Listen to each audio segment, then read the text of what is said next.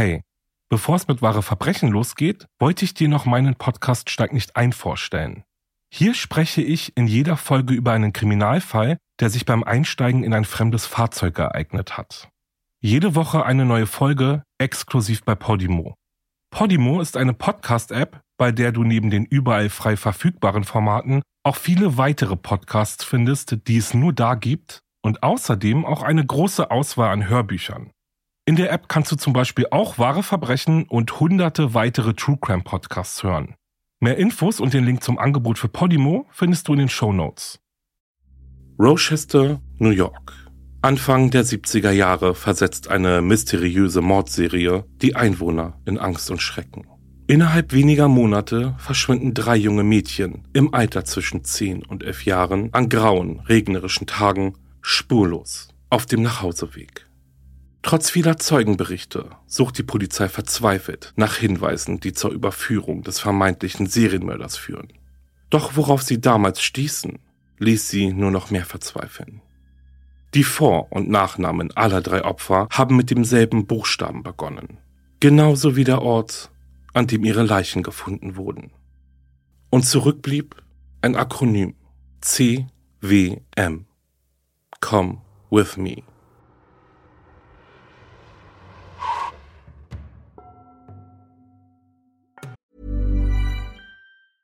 Ever catch yourself eating the same flavorless dinner three days in a row?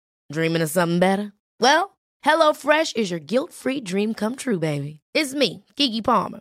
Let's wake up those taste buds with hot, juicy pecan crusted chicken or garlic butter shrimp scampi. Mm. Hello Fresh. Stop dreaming of all the delicious possibilities and dig in at HelloFresh.com. Let's get this dinner party started. Hey, it's Ryan Reynolds, and I'm here with Keith, co star of my upcoming film, If, only in theaters, May 17th. Do you want to tell people the big news? Right, I'll do. Sign up now and you'll get unlimited for $15 a month in six months of Paramount Plus Essential Plan on us. Mintmobile.com slash switch. Upfront payment of $45 equivalent to $15 per month. Unlimited over 40 gigabytes per month. Face lower speeds. Videos at 480p. Active Mint customers by 531.24 get six months of Paramount Plus Essential Plan. Auto renews after six months. Offer ends May 31st, 2024. Separate Paramount Plus registration required. Terms and conditions apply if rated PG. Hallo und herzlich willkommen bei Wahre Verbrechen. Das ist mein Podcast. Ich bin Alex und ich freue mich, dass ihr eingeschaltet habt. Zuallererst ganz lieben Dank an euch alle dafür, dass ihr mich und wahre Verbrechen so toll unterstützt und den Podcast so fleißig hört, bewertet und abonniert habt. Ja, vielen, vielen, vielen Dank für euren Support. Bedeutet mir wirklich viel. Ja, ich bin zurück mit einem neuen Fall. Um welchen Fall es heute geht, das habe ich euch ja schon spannungsvoll angeteasert. Sagt mal, wie ihr die Teaser findet. Ich finde sie richtig cool. Und bevor ich gleich in die Folge springe, versprochen, habe ich noch zwei richtig coole Event-Tipps für die bevorstehende Halloween- und Vorweihnachtszeit für euch. Zum einen stellt nämlich der Moviepark Germany in diesem Jahr seine neue Horrorattraktion mit dem Titel Mörder Museum vor. Das Mördermuseum hat es sich zur Aufgabe gemacht, die grausamen Taten von einigen berühmt-berüchtigten amerikanischen Serienmördern in einer einmaligen Ausstellung zu präsentieren. Doch schnell wird klar, dass sich die Ausstellung von Raum zu Raum immer mehr vom Museumscharakter verabschiedet und sich eine Hintertür zur bitteren Realität der Schauplätze öffnet. Während sich die Gäste immer mehr in der Ausstellung verlieren, gelangt eine dunkle Erkenntnis ans Licht. Unter den Anwesenden befindet sich ein Mörder. Und oh mein Gott, ich kann es kaum erwarten, das Mördermuseum selbst zu besuchen. Ich selbst werde im Oktober oder November im Moviepark Germany sein und vielleicht treffen wir uns sogar und gehen dann zusammen ins Museum. Im ganzen Oktober gibt es im Moviepark gesonderte Öffnungszeiten. Diese und alle weiteren Infos findet ihr in der Folgenbeschreibung. Und im November geht es weiter, denn am 10.11. könnt ihr mich und meine Podcast-Kollegin Steffi live in Hamburg sehen. Es gibt noch einige Resttickets und ich würde mich freuen, euch zu sehen. Den Weg zu den Tickets findet ihr ebenfalls in der Folgenbeschreibung. Alright, alles gesagt? Dann, denke ich, geht's los mit dem Fall.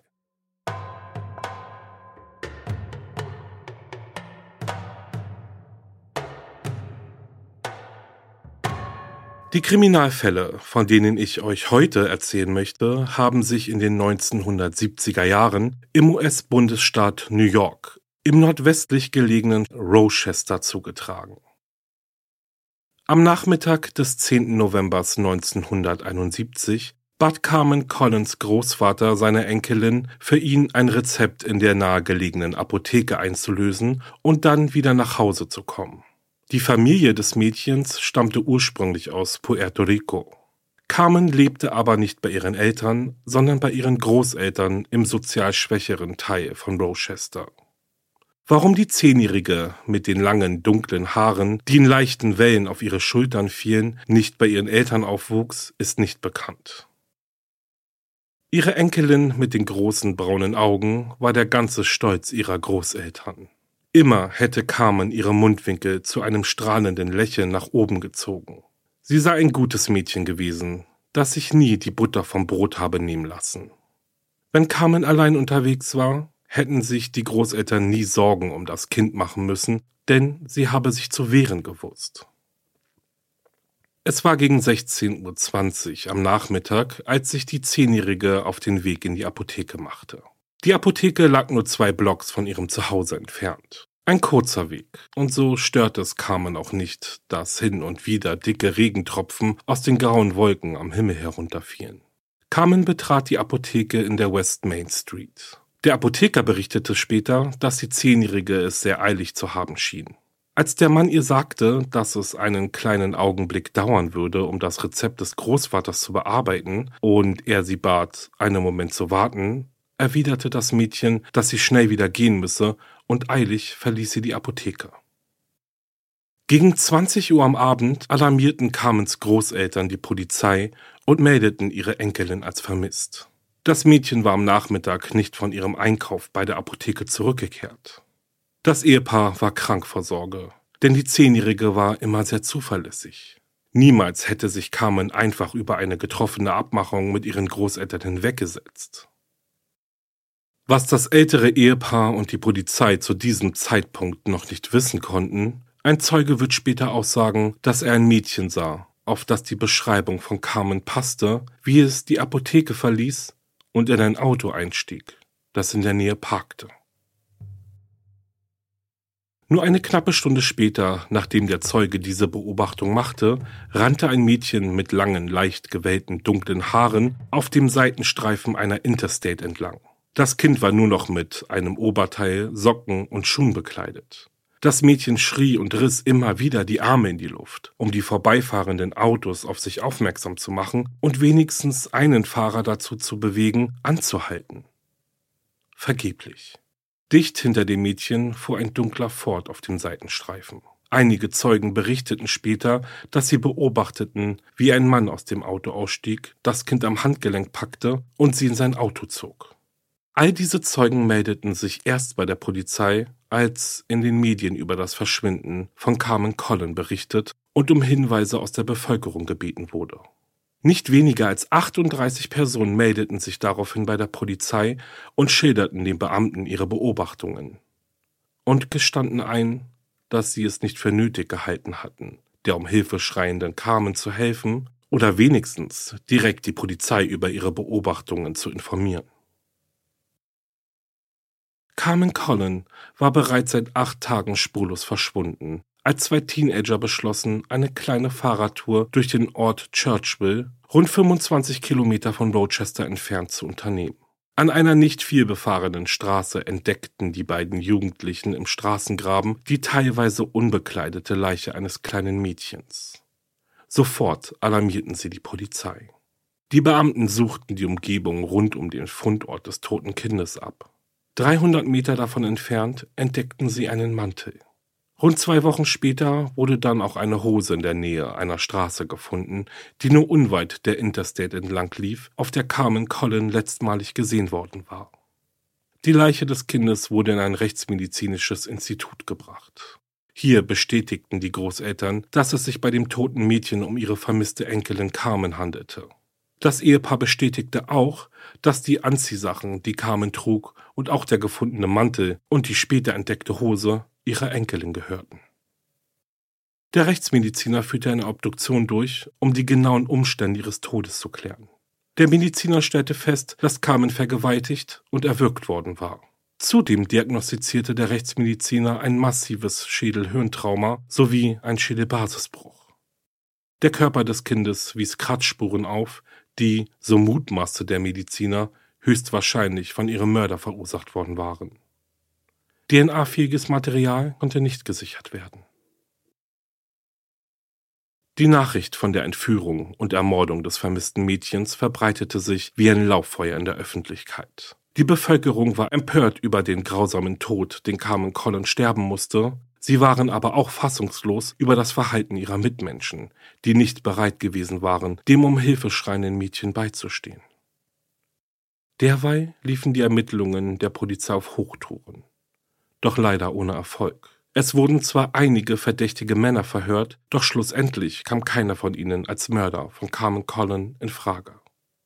1972 wurden an der Schnellstraße von Rochester fünf große Plakatwände mit einem Foto des ermordeten Mädchens aufgestellt. In dicken Lettern war dort zu lesen Wissen Sie, wer Carmen Collin getötet hat? Zwei lokale Tageszeitungen von Rochester setzten eine Belohnung von damals 2500 Dollar für Hinweise aus, die zur Ergreifung des Kindermörders führen. Trotz aller Bemühungen erreichten die Beamten aber keine brauchbaren Hinweise, die ihre Ermittlungen vorangetrieben und dem Täter näher gebracht hätten. 17 Monate nach der Ermordung von Carmen Collin verschwand am 2. April 1973 die elf Jahre alte Wanda Walkowicz aus Rochester. Das Mädchen hatte rote Haare und ihr Gesicht zierten zahlreiche Sommersprossen. Wild und lebhaft sei sie gewesen, berichtete ihre Familie. Am Tag des Verschwindens bat Mutter Joyce ihre Tochter einige Lebensmittel für das anstehende Abendessen einzukaufen.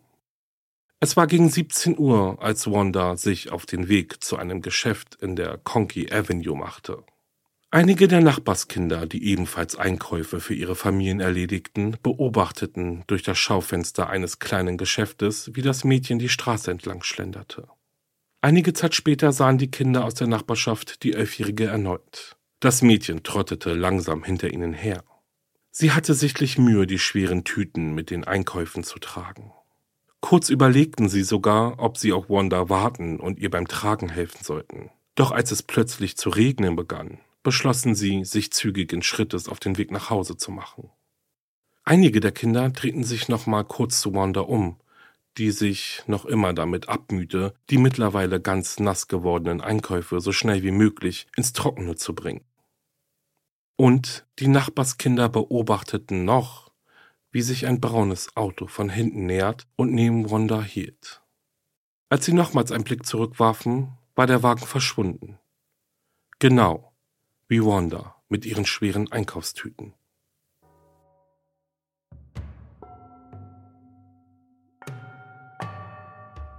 Gegen 20 Uhr informierte Joyce Walkowicz die Polizei und meldete ihre kleine Tochter als vermisst. Sofort wurden 50 Polizisten ausgesandt um die Umgebung nach dem Kind abzusuchen, inklusive all jener Orte, an denen sich Wanda immer gerne aufhielt. Doch das Mädchen schien wie vom Erdboden verschluckt zu sein. Einen Tag nach dem Verschwinden, es ist der zehnte Geburtstag von Wandas Schwester Michelle, entdeckte ein Polizist in der Ortschaft Webster, rund zweieinhalb Kilometer von Rochester entfernt, die Leiche von Wanda Warkowicz. Das tote Mädchen lag am Fuße einer steilen Böschung. Der Position nach zu urteilen, in welcher die Leiche des Mädchens gefunden wurde, gingen die Ermittler davon aus, dass der Mörder sein Opfer wahrscheinlich aus einem Fahrzeug herausgeschubst hatte, bevor Wanda dann die steile Böschung herunterrollte. Die Polizisten stellten fest, dass der Leichnam des Kindes vollständig bekleidet war. Auch die Leiche von Wanda wurde in einem rechtsmedizinischen Institut obduziert. Der Rechtsmediziner stellte fest, dass das Mädchen vergewaltigt worden war. An ihren Händen und Armen zeigten sich Abwehrverletzungen. Nach der Vergewaltigung schien der Täter die Elfjährige wieder angekleidet zu haben. Der Mediziner konnte Spermaspuren und einige Schamhaare sowie Katzenhaare eines weißen Tieres auf der Leiche des Kindes sichern. Tatsächlich besaß die Familie Walkowicz eine Katze, allerdings hatte diese kein weißes Fell. Der Tod des Mädchens, so stellte der Rechtsmediziner fest, erfolgte durch Strangulation des Halses. Der Mediziner notierte, dass als mögliches Tatwerkzeug ein Gürtel in Frage kommen könnte. Auch der Mageninhalt von Wanda wurde untersucht. Bei der Analyse stellten die Experten fest, dass das Kind vor seinem Tod eine Art Pudding gegessen haben musste. Das konnte sich Mutter Joyce nicht erklären. Dieser Umstand ließ nur eine Schlussfolgerung zu. Der Täter muss Wanda vor seiner Ermordung etwas zu essen gegeben haben. Im Fall der ermordeten Wanda Walkowicz wurde für sachdienliche Hinweise eine Belohnung von damals 10.000 Dollar ausgelobt. Es meldeten sich einige Zeugen, welche die Aussagen der Nachbarskinder stützten. Denn auch diese Personen hatten am Tag des Verschwindens von Wanda ein Mädchen gesehen, das auf die Beschreibung des Kindes passte. Die Zeugen berichteten, dass sie an der Beifahrertür eines braunen Wagens stand und sich mit dem Fahrer unterhielt. Es meldete sich auch eine Zeugin bei der Polizei, die berichtete, dass sie am Abend des Verschwindens von Wanda irgendwann zwischen 17.30 Uhr und 18 Uhr eine auffällige Beobachtung gemacht hatte. Sie sah, wie ein kleines Mädchen, das der Vermissten ähnelte, von einem Mann in dessen Auto gezogen worden war. Allerdings handelte es sich bei dem Fahrzeug wohl um einen hellen Dodge. Die Zeugin griff nicht ein und informierte auch nicht umgehend die Polizei. Langsam machten Gerüchte im Rochester die Runde, dass die Entführung und Ermordung von Carmen und Wanda von ein und demselben Täter begangen worden waren. Doch auf Nachfrage von Pressevertretern wiegelten die Ermittler den Verdacht der Bevölkerung ab. Zum gegenwärtigen Zeitpunkt gebe es keinerlei Hinweise, dass die beiden Fälle im Zusammenhang stehen könnten. Es vergingen sieben Monate, als die Mutter der elfjährigen Michelle Manser aus Rochester ihre Tochter am 26. November 1973 als vermisst meldete. Das Mädchen mit den brünetten Haaren und den haselnussbraunen Augen galt als eher schüchternes Kind. Michelle war sehr stolz, als ihre Mutter Carolyn ihr am Tag ihres Verschwindens das erste Mal erlaubte, allein von der Schule nach Hause zu gehen. Carolyn bat ihre Tochter auf dem Heimweg bei dem Einkaufszentrum Goodman Plaza vorbeizugehen und sich zu erkundigen, ob eventuell ihre Handtasche dort abgegeben worden war, welche die Frau am Vortag verloren hatte. Michelle war sichtlich stolz darauf, dass ihre Mutter ihr so viel Verantwortung übertrug. Doch das Mädchen sollte nie mehr nach Hause zurückkehren. Später berichtete Michels Onkel, dass er seine Nichte auf dem Parkplatz des Goodman Plaza gesehen habe. Er habe ihr angeboten, sie in seinem Auto nach Hause zu fahren, doch Michelle habe sein Angebot abgelehnt. Das Mädchen sagte, sie wolle den kurzen Weg nach Hause lieber zu Fuß gehen. Nur zehn Minuten, nachdem Michelle mit ihrem Onkel gesprochen hatte, beobachtete eine Zeugin ein weinendes Mädchen, das auf die Beschreibung von Michelle passte. Das Kind saß auf dem Beifahrersitz eines beigen oder braunen Autos. Das Fahrzeug stand an einer Kreuzung und fuhr dann mit erhöhter Geschwindigkeit die Ackerman Avenue entlang, bevor es in die Weber Avenue abbog und die Zeugin den Wagen aus den Augen verlor. Es meldete sich noch eine weitere Person bei der Polizei, die am Tag des Verschwindens eine seltsame Begegnung mit einem Mann und einem Mädchen hatte, das Michelle gewesen sein könnte. Es war gegen 17.30 Uhr, als der Zeuge ein parkendes Auto am Straßenrand bemerkte. Das Fahrzeug schien eine Panne gehabt zu haben. Der Zeuge glaubte gesehen zu haben, dass der Wagen einen platten Reifen hatte. Neben dem Fahrzeug stand ein Mann, der ein Mädchen fest an dessen Handgelenk festhielt. Der Zeuge parkte ebenfalls am Straßenrand, stieg aus und ging auf den Mann und das Mädchen zu. Er wollte seine Hilfe anbieten. Doch der Mann sei bedrohlich auf ihn zugekommen, und so habe der Zeuge beschlossen, wieder in sein Auto einzusteigen und weiterzufahren, denn offensichtlich war seine Hilfe hier nicht erwünscht gewesen. Dieser Zeuge erwies sich als ein guter Beobachter. Der Mann konnte detaillierte Angaben zu dem Unbekannten am Straßenrand machen, so dass ein Experte eine Ganzkörperskizze von dem vermeintlichen Entführer der vermissten Michelle anfertigen konnte. Der Zeuge beschrieb den möglichen Täter als einen weißen Mann mit dunklen Haaren und einem ungepflegten Bart. Vor allem seien dem Zeugen die langen, dreckigen Fingernägel des Mannes aufgefallen. Das Alter des Unbekannten schätzte er zwischen 25 und 35 Jahren. Die Größe des Mannes schätzte er auf ca. 1,82 Meter, sein Gewicht auf etwa 75 Kilogramm. Bekleidet sei der Unbekannte mit einer blauen Weste, Jeanshose und Cowboystiefeln gewesen. Zehn Tage nach dem Verschwinden von Michelle wurde 24 Kilometer von Rochester entfernt in der Ortschaft Macedon die vollständig bekleidete Leiche des Mädchens gefunden. Das tote Kind lag mit dem Gesicht nach unten in einem Straßengraben neben einer Landstraße. Einige Meter weiter die Straße herunter lag ihr Mantel am Straßenrand. Die Ermittler vermuteten, dass der Mörder, nachdem er sich der Leiche seines Opfers entledigt hatte, beim Davonfahren bemerkte, dass er noch den Mantel des Mädchens im Wagen hatte und das Kleidungsstück daraufhin während der Fahrt einfach achtlos aus dem Fenster hinauswarf.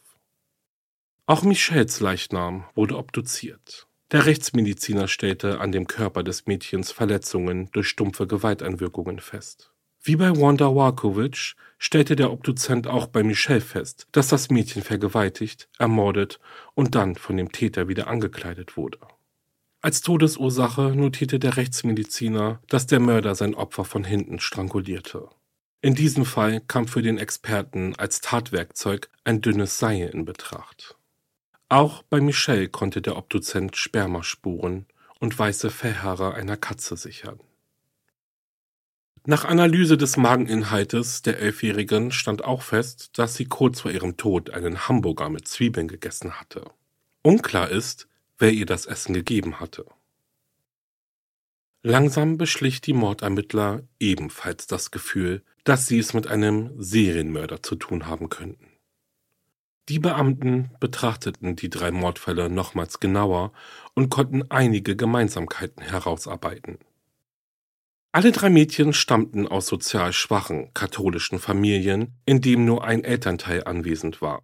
Wanda lebte mit ihrer Mutter und ihren beiden jüngeren Schwestern zusammen. Ihr Vater war verstorben.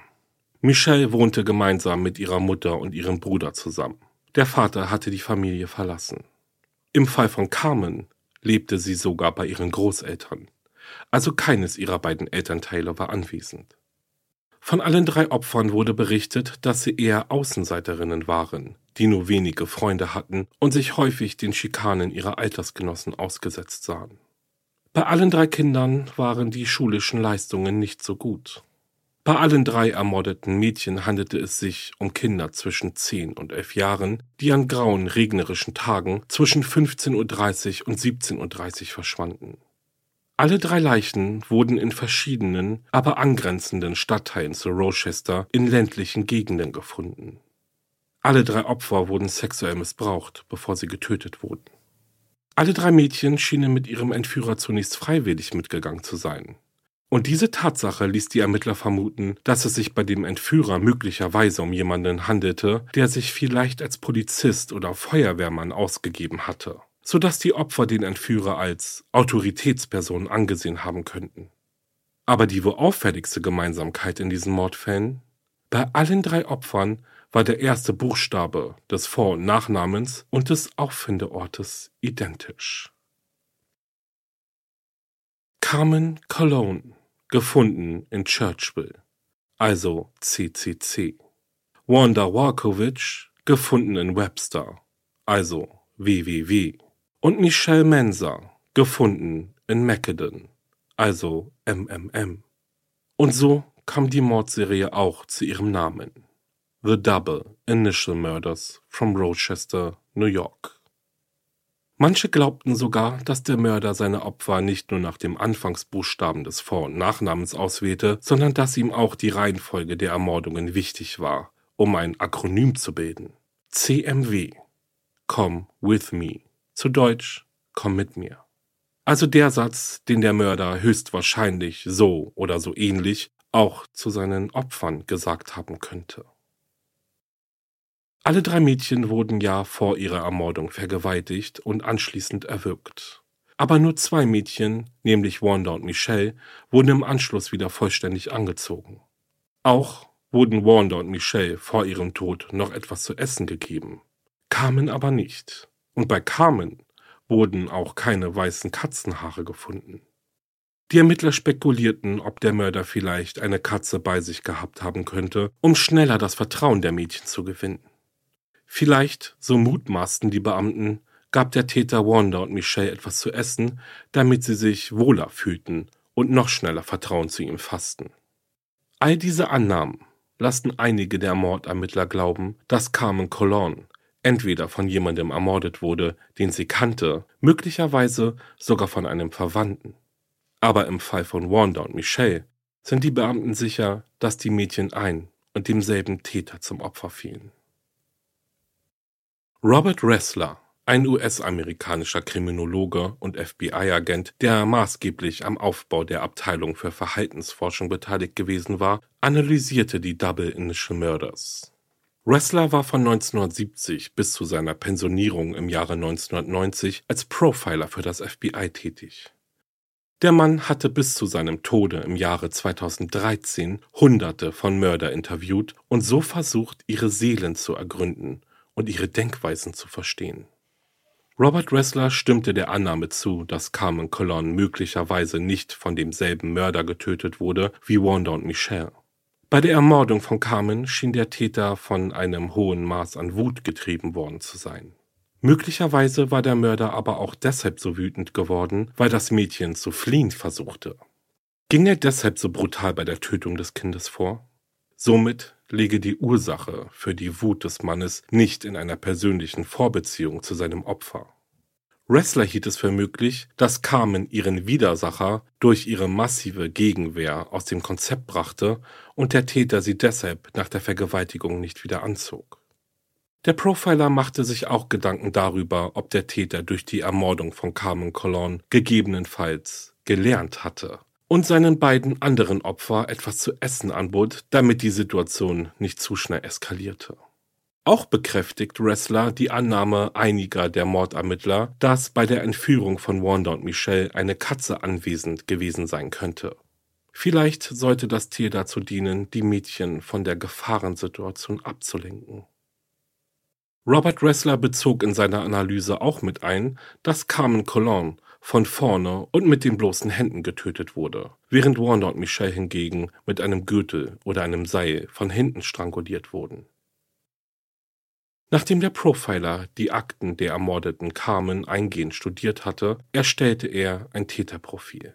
Ressler ging davon aus, dass der Mörder zum Tatzeitpunkt zwischen 25 und 30 Jahre alt gewesen war und vermutlich eine durchschnittliche bis niedrige Intelligenz besaß. Zudem war der Mann wahrscheinlich alkoholabhängig und verfügte über ein explosives Temperament. Im Fall von Wanda und Michelle ging Ressler davon aus, dass es sich bei dem Mörder um einen durchschnittlich intelligenten Mann handelte. Möglicherweise war der Täter auch bereits wegen anderen Sexualstraftaten, zum Beispiel Exhibitionismus, aufgefallen. Von der Vermutung, dass der Mörder seine Opfer wegen ihrer Initialien ausgewählt haben könnte, hielt Ressler nichts. Er war der Ansicht, dass der Mörder sowohl bei den Entführungen als auch bei den Tötungen und dem späteren Ablegen der Leichen nicht planvoll und organisiert vorgegangen war. Im Laufe der Zeit wurden einige Männer verdächtigt, der mögliche Double Initial Mörder bzw. der Mörder von Carmen Colon zu sein. Zunächst war da Miguel Colon, genannt Onkel Miguel, er wurde des Mordes an seiner Nichte Carmen verdächtigt. Der Mann kaufte vor dem Mord ein Auto, das dem Fahrzeugtyp, das auf der Interstate gesehen wurde, ähnelte. Kurz nachdem Carmens Leiche gefunden wurde, reinigte er sein Auto von innen und außen außerordentlich gründlich mit einer starken Reinigungslösung. Einem Freund gegenüber äußerte Miguel, er habe in Rochester einen großen Fehler begangen. Kurz darauf verließ Miguel die USA und kehrte in seine Heimat Puerto Rico zurück. Die Ermittler sorgten dafür, dass er im März 1972 nach Rochester ausgeliefert wurde, denn für den Zeitraum von Carmens Verschwinden konnte Miguel kein Alibi vorweisen. Aber es gab auch keine handfesten Beweise, die ihn des Mordes an seiner Nichte überführt hätten. Zumindest sei der zuständige Staatsanwalt das so. Die Mordermittler hingegen waren sicher, dass es genügend Indizien gab, die gereicht hätten, um den Fall zumindest einer Grand Jury vorlegen zu können. Die Grand Jury entscheidet in den USA in einem nicht öffentlichen Verfahren, ob die von der Staatsanwaltschaft vorgetragenen Tatsachen ausreichen, um eine Anklage zu erheben und einen Prozess durchzuführen. Aber wie gesagt, dazu kam es nie. Hinweise oder Vermutungen, dass Miguel auch der Mörder von Wanda und Michelle gewesen sein könnte, gab es jedoch nie. 1991, Miguel war da 44 Jahre alt, schoss er auf seine Schwester und seinen Schwager. Beide überlebten. Miguel erschoss sich nach dem Angriff auf seine Angehörigen selbst. Auch Dennis Termini geriet in den Fokus der Ermittler. Termini war ein Serienvergewaltiger, der zwischen 1971 und 1973 mindestens 14 Mädchen im Teenageralter missbraucht hatte. In den Medien brachte dem 25-jährigen Feuerwehrmann aus Rochester die Vergewaltigungsserie den Namen The Garage Rapist ein. Es war bekannt, dass er in den Jahren der Morde ein beiges Auto fuhr und in der Nähe von Carmen Colon lebte. Nur fünf Wochen nach dem Mord an Michelle versuchte Dennis ein junges Mädchen mit vorgehaltener Waffe zu entführen. Da diese aber laut schrie, trat er von seinem Tatvorhaben zurück. Stattdessen machte sich Dennis Termini auf die Suche nach einem anderen Mädchen, das er entführen konnte. Noch bevor er einem anderen Kind etwas zuleide tun konnte, machte ihn die Polizei ausfindig. Es begann eine wilde Verfolgungsjagd, doch bevor die Ermittler den Verdächtigen festnehmen konnten, erschoss der Mann sich selbst. Sein Auto wurde auf forensische Beweise hin untersucht und tatsächlich konnten auch hier Haare einer weißen Katze gesichert werden. 2007 wurde seine Leiche exhumiert, um eine DNA-Probe zu nehmen.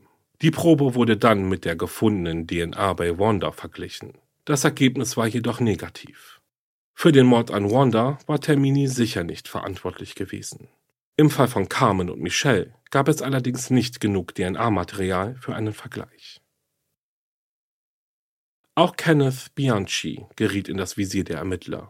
Bianchi wurde zusammen mit seinem Cousin Angelo Buono Jr. als einer der Hillside Stranglers bekannt. Zwischen 1976 und 1979 wurden in Los Angeles zehn Frauen im Alter von 18 bis 28 Jahren auf die jeweils gleiche Art und Weise ermordet. Ihre Leichen legten die Hillside Stranglers an den Hollywood-Hügeln ab. Im Zeitraum der Morde an Carmen, Warner und Michelle lebte Bianchi in Rochester, wo er als Eisverkäufer arbeitete. Und er fuhr ein Fahrzeug der gleichen Farbe wie das, welches an den Orten der Entführungen von Zeugen gesehen wurde. Bis heute bestreitet Bianchi jedoch, auch der Double Initial Mörder zu sein. Allerdings bestreitet er auch, einer der Hillside Stranglers zu sein. Und dann war da noch Joseph Naso, auch bekannt als Crazy Joe, von dem ich euch in meiner Folge The List of Ten erzählt habe. Der heute 87 Jahre alte Mann wurde im April 2011 verhaftet und 2013 wegen Mordes an mindestens sechs Frauen zum Tode verurteilt. Auffällig war, dass Name und Nachname von vier seiner Opfer mit demselben Anfangsbuchstaben begannen. Allerdings konnte Joseph Naso von den Ermittlungsbehörden ausgeschlossen werden, nachdem ein DNA-Test bestätigt hatte, dass Nasos DNA nicht mit dem sichergestellten Sperma auf Wanda Walkowichs Leiche übereinstimmte. Anschließend bleibt zu sagen, dass die bis heute ungeklärte Mordserie in den 70er Jahren in Rochester mehr Fragen aufwirft, als Antworten geliefert werden können. Auch wenn alle drei Morde bereits Code Cases geworden sind. Die Fälle sind bei den Ermittlungsbehörden nicht in Vergessenheit geraten. Denn auch in den USA gilt, Mord verjährt nicht.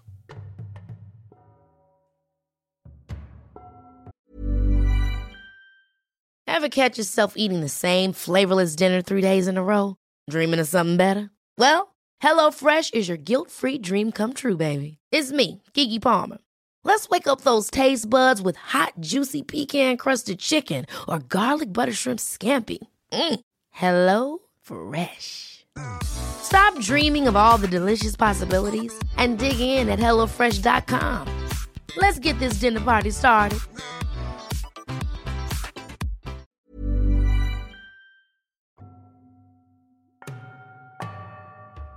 Und das war's mit dem Fall. Oh Mann, wie krass, oder?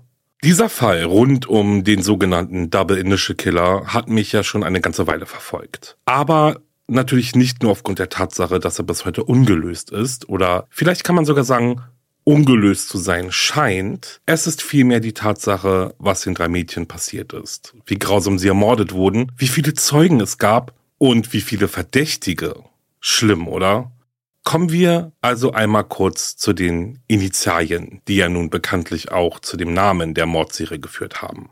Und, oh, ich bin so gespannt, was ihr denkt. Glaubt ihr der Theorie, dass der Mörder seine Opfer aufgrund der Initialen ausgesucht und ihre Leichen bewusst an Orten abgelegt hat, die mit demselben Buchstaben beginnen?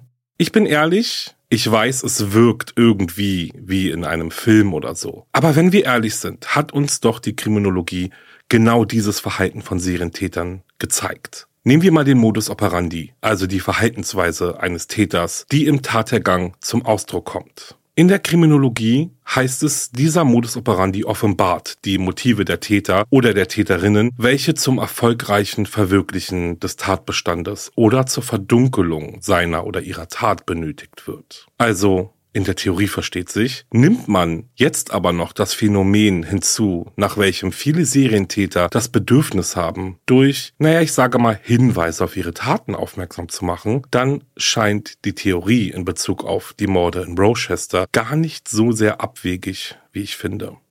Ich meine, vergessen wir hier nicht zum Beispiel den Zodiac Killer, der ja über mehrere Jahre verschlüsselte Briefe an Lokalzeitungen geschickt hatte und von denen bisher sogar nur zwei entziffert werden konnten. Der Zodiac Killer kündigte damals ja sogar an, in einem der Briefe seinen realen Namen verraten zu haben. Ich weiß, total mindblowing und ihr werdet sicherlich auch nicht aufhören können, darüber nachzudenken. Behaltet das auf jeden Fall im Hinterkopf. Bleiben wir dann jetzt aber auch gleich mal bei den Verdächtigen. Die Ermittler haben sich ja auf eine Reihe von Serientätern konzentriert, die allesamt als potenzielle Täter erst einmal in Frage gekommen sind, beziehungsweise weiterhin kommen. Ja, im Grunde konnten sie zwar alle ausgeschlossen werden, doch, dass nicht vielleicht doch der Täter unter ihnen ist, kann bis heute auch nicht zu 100% sicher gesagt werden. Vor allem, wenn man in Richtung Miguel Colon denkt, der eventuell für die Ermordung seiner Nichte Carmen verantwortlich war. Aber auch Kenneth Bianchi, alias 50% der sogenannten Hillside Stranglers. Wie ich euch erzählt habe, streitet er bis heute ab, der Double Initial Killer gewesen zu sein. Dennoch bleibt eben ein gewisser Zweifel. Denn er hat nachweislich zu der Zeit der Morde in der Nähe des ersten Tatorts gelebt und er fuhr ein Fahrzeug in genau derselben Farbe und desselben Herstellers wie das Fahrzeug, welches von Zeugen gesehen wurde. Jetzt aber wird's nochmal super interessant, denn es gibt einen neuen Verdächtigen, von dem ich euch in der Folge noch nicht erzählt habe. Diese Theorie ist relativ neu. Am 22. März 2022 postete die Userin It's Ulexis alias Alexis einen knapp zweiminütigen Clip, in welchem sie ihren Großvater beschuldigt, möglicherweise der Double Initial Killer gewesen zu sein. Alexis sagt, dass ihre Tante mit der Familie Walkowicz gut befreundet war und dass auch ihr Großvater Wanda kannte. Sie sagt auch, dass ihr Großvater zu dieser Zeit ein Lebensmittelgeschäft besaß und dass er am letzten Tag, an dem sie gesehen wurde, mit Wanda sprach. Augenzeugen berichteten den Ermittlern, dass sie Wanda mit Lebensmitteln aus einem Geschäft nach Hause gehen sahen, sagt Alexis. Als sie nach Hause ging, wurde sie laut Augenzeugen mit dem Fahrer eines braunen Fahrzeuges gesehen. Und genau zu dieser Zeit soll ihr Großvater einen braunen Kombi besessen haben. Bei allen Opfern wurden ja weiße Katzenhaare auf der Kleidung gefunden. Und Alexis erzählt, dass ihr Großvater zwar keine Katzen hatte, aber im Keller des Ladens ihres Großvaters oft Katzen gehalten wurden, um Mäuse zu fangen. Und jetzt wird's spannend, sagt Alexis, bevor sie verrät, dass ihr Großvater bei den Ermittlungen zum Tod von Wanda Walkowicz auf der verdächtigen Liste der Polizei stand. Sie erklärt, dass ihr Großvater die erste Person war, die eine Belohnung für Informationen über das Verschwinden des Mädchens ausgesetzt hatte. Auch erzählt sie, dass ihr Großvater, nachdem eine nicht identifizierte Leiche gefunden wurde, Berichten zufolge den Leuten sagte, dass es sich um Wanda Walkowicz handelte, bevor dies überhaupt bestätigt wurde. Und daraufhin fragt Alexis in die Kamera, wenn du nichts mit dem Mord zu tun hast, warum erzählst du das dann den Leuten? In den letzten Jahren gab es auf TikTok und anderen Social-Media-Plattformen eine ganze Reihe von Nutzern, die sich in ungeklärte Fälle stürzten, um zusätzliche Hinweise zu finden oder Informationen zu verbreiten, und viele waren dabei sogar erfolgreich. Ein berühmter Fall, bei dem TikTok-Nutzer der Polizei tatsächlich geholfen haben, war zum Beispiel das Verschwinden von Gabby Petito im August 2021, nachdem sie mit ihrem Freund den die Polizei nicht finden konnte, eine Reise quer durchs Land unternommen hatte. Eine TikTok-Nutzerin sagte damals, dass sie, nachdem sie verschiedene Videos von Petitos Freund Brian Laundry gesehen hatte, glaubte, er sei der Anhalter gewesen, den sie und ihr Freund damals mitgenommen hatten. Und im Jahr 2020 richtete die Schwester der 2001 verschwundenen 17-jährigen Alicia Turney ein TikTok-Konto ein, um Informationen über den Fall ihrer Schwester zu verbreiten. Die Frau sagte, dass sie ihren Vater verdächtige, der später angeblich wegen Mordes zweiten Grades angeklagt wurde. Unter Alexis Video kommentierten Tausende von Nutzern und schlossen sich ihren Theorien an. So schrieben unter anderem Nutzer, du könntest die Fallakten anfordern und sehen, ob es noch mehr Punkte gibt, die man verbinden kann. Oder haben Sie schon einmal darüber nachgedacht, die Strafverfolgungsbehörden zu kontaktieren, um einen familiären DNA-Test zu machen? Ein Nutzer behauptete sogar, ein Familienmitglied eines der Opfer zu sein und sagte, dass die Familien immer noch Antworten verdienen. Dieser User schrieb, meine Tante war Wanda Walkowicz. Ich bete, dass sie den Fall wieder aufnehmen. Meine Mutter und meine Tante verdienen Antworten und Gerechtigkeit. Spannend, oder?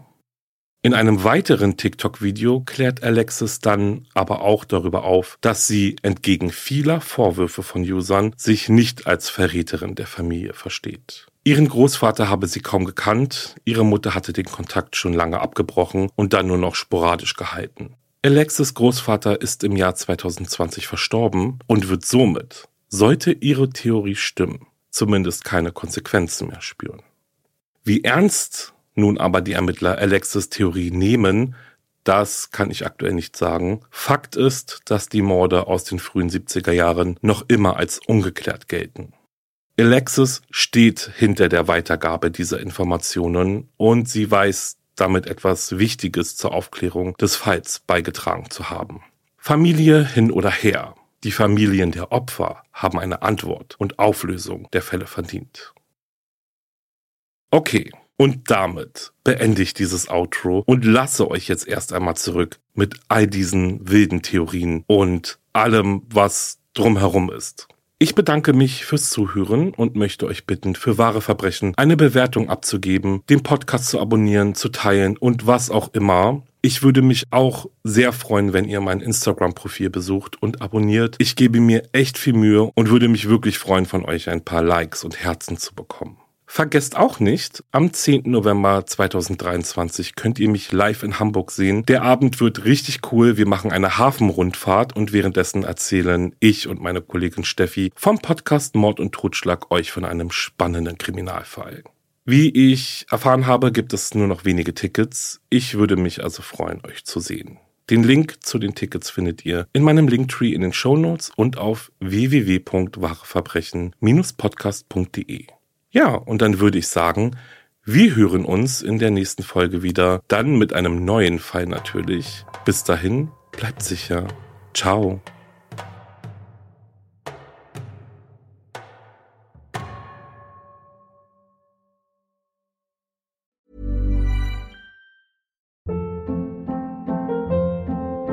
Hold up. What was that? Boring. No flavor. That was as bad as those leftovers you ate all week. Kiki Palmer here, and it's time to say hello to something fresh and guilt-free. Hello Fresh. Jazz up dinner with pecan-crusted chicken or garlic butter shrimp scampi. Now that's music to my mouth. Hello Fresh. Let's get this dinner party started. Discover all the delicious possibilities at hellofresh.com.